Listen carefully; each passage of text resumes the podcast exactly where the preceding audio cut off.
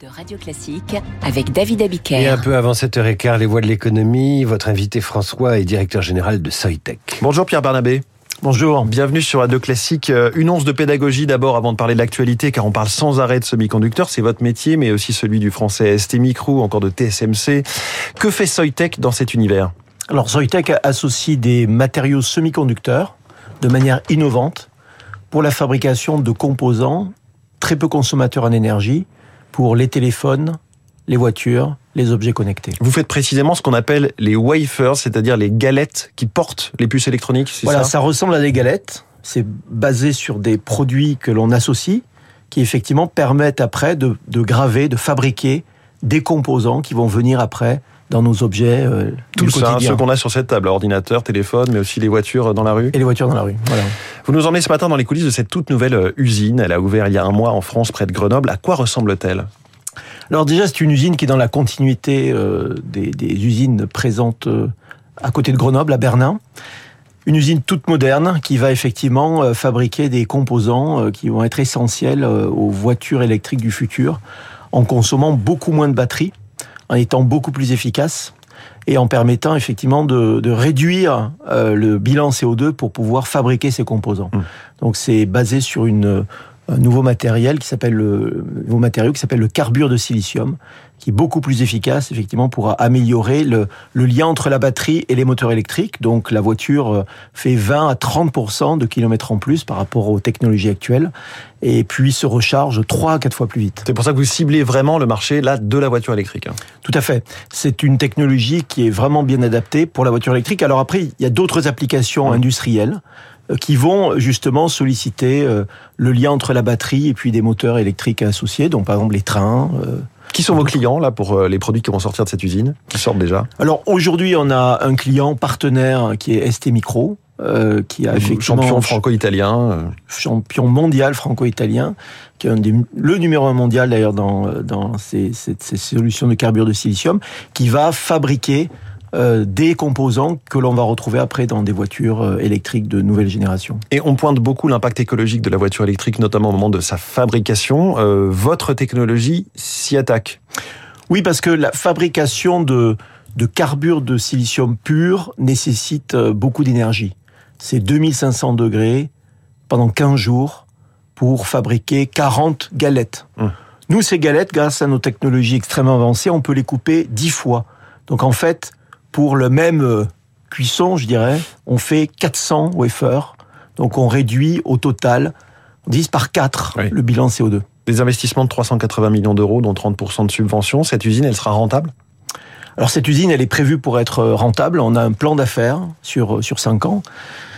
Donc on a commencé ce projet il y a 3-4 ans euh, et aujourd'hui euh, l'usine euh, est flambant neuve et prête à produire mmh. très massivement, d'abord pour rester microélectronique et puis après pour d'autres clients. Et effectivement, d'ici à quelques années, c'est une, une, une, usine qui sera remplie et rentable. Et comment se fait-il Dites-nous pourquoi Grenoble d'une part et puis Dunkerque aussi d'autre part rassemble les projets d'usine du moment dans les semi-conducteurs, dans les batteries? Je crois que pour cette implantation à Grenoble, vous aviez hésité avec Singapour, qui n'est pas tout à fait le même terreau. C'est vrai.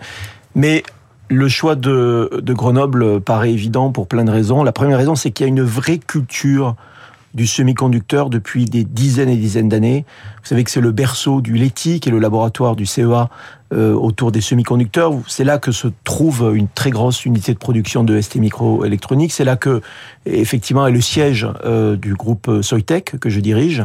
Et il y a une vraie compétence, un vrai appétit à comprendre le monde des semi-conducteurs. Il y a très peu de sites en Europe capables. Il y a tout un écosystème. Il y a tout un avec écosystème. la recherche, les écoles les écoles, la recherche, et puis euh, un, aussi des, une communauté politique mmh. euh, qui est vraiment euh, très supportive euh, du monde du semi-conducteur, et finalement euh, des usines qui sont rentables mmh. parce qu'elles sont automatisées avec des opérateurs, des employés, des techniciens, des ingénieurs de très haut niveau. Pierre Barnabé, directeur général de Soitec, la crise des semi-conducteurs qu'on a connue vraiment en forme de montagne russe, d'abord une pénurie juste après la crise sanitaire, puis au contraire trop de stocks. Est-ce qu'elle est derrière nous? Euh, Vous avez publié vos résultats financiers cette semaine qui sont plutôt en Hein.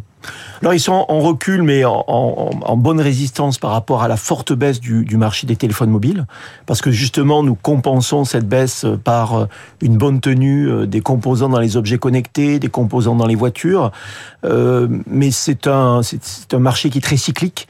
Donc on, on, voit effectivement le marché du smartphone repartir. Alors des innovations qui pourraient arriver à terme relanceraient plus largement ce marché, mais nous on s'est diversifié très largement et aujourd'hui, on est effectivement dans plusieurs cycles qui nous permettent de compenser effectivement ces effets de, ces effets de, bord. Quelle sera la prochaine crise? On parle évidemment d'une, guerre ou alors de, de tensions supplémentaires entre la Chine et Taïwan. Vous, vous, surveillez ça comme le lait sur le feu? Alors, bien sûr, on surveille ça. Hein, euh, c'est euh, quelque chose qui, qui, nous préoccupe et nous importe. Mais aujourd'hui, l'ensemble de nos produits sont vendus partout dans le monde parce qu'ils sont utiles euh, pour vraiment la planète et puis pour les composants que, qui sont fabriqués partout, en Chine, aux États-Unis, à Taïwan. Oui. Aussi parce qu'ils consomment beaucoup moins d'énergie que que les composants classiques. Et donc, euh, ça nous On a des arguments à, faire valoir. Est-ce que l'Europe va devenir indépendante sur ce sujet stratégique de semi-conducteurs avec le plan euh, Chips Act de la Commission et de Thierry Breton? Alors, le commissaire Thierry Breton a l'ambition de, de voir l'Europe regrouper près de plus de 20% de la fabrication de composants dans le monde. Euh, c'est un doublement de la part euh, que l'on a connue il y a quelques années, donc très ambitieux avec un Chips Act, sachant que bien évidemment tous les autres grands pays ont des Chips Act ou des équivalents. Donc c'est une course, mais une course qui est essentielle parce que on la parle maîtrise souvent des composants derrière de ces plans, on parle souvent de subventions hein, et de milliards, voire de dizaines de milliards de, de subventions. Est-ce que nous, en Europe et en France, on frappe assez fort?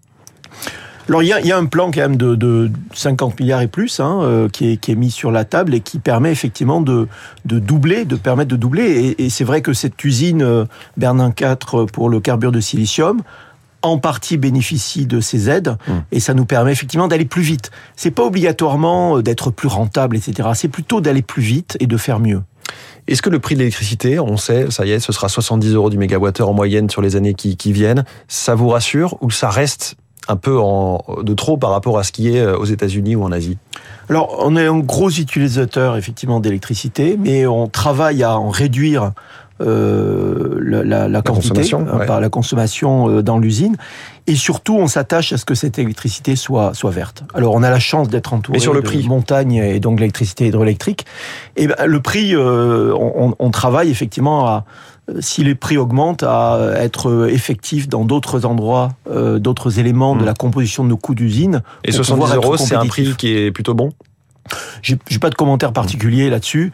Ce, que, ce, qui est, ce qui est important, c'est de pouvoir anticiper, prévoir et adapter nos structures de coûts effectivement à, à ces évolutions. Merci beaucoup, Pierre Barnabé, le directeur général de Soitec ce matin sur Radio Classique. La matinale de l'économie, vous la retrouvez lundi dès 6h avec François Geffrier. Et pour la mise à jour du week-end, si vous avez loupé des invités ou des chroniques cette semaine, direction l'appli Radio Classique. Dans 4 minutes, les coulisses de la politique, la Macronie suspendue au destin judiciaire d'Éric Dupont-Moretti, Radio Classique. Il est 7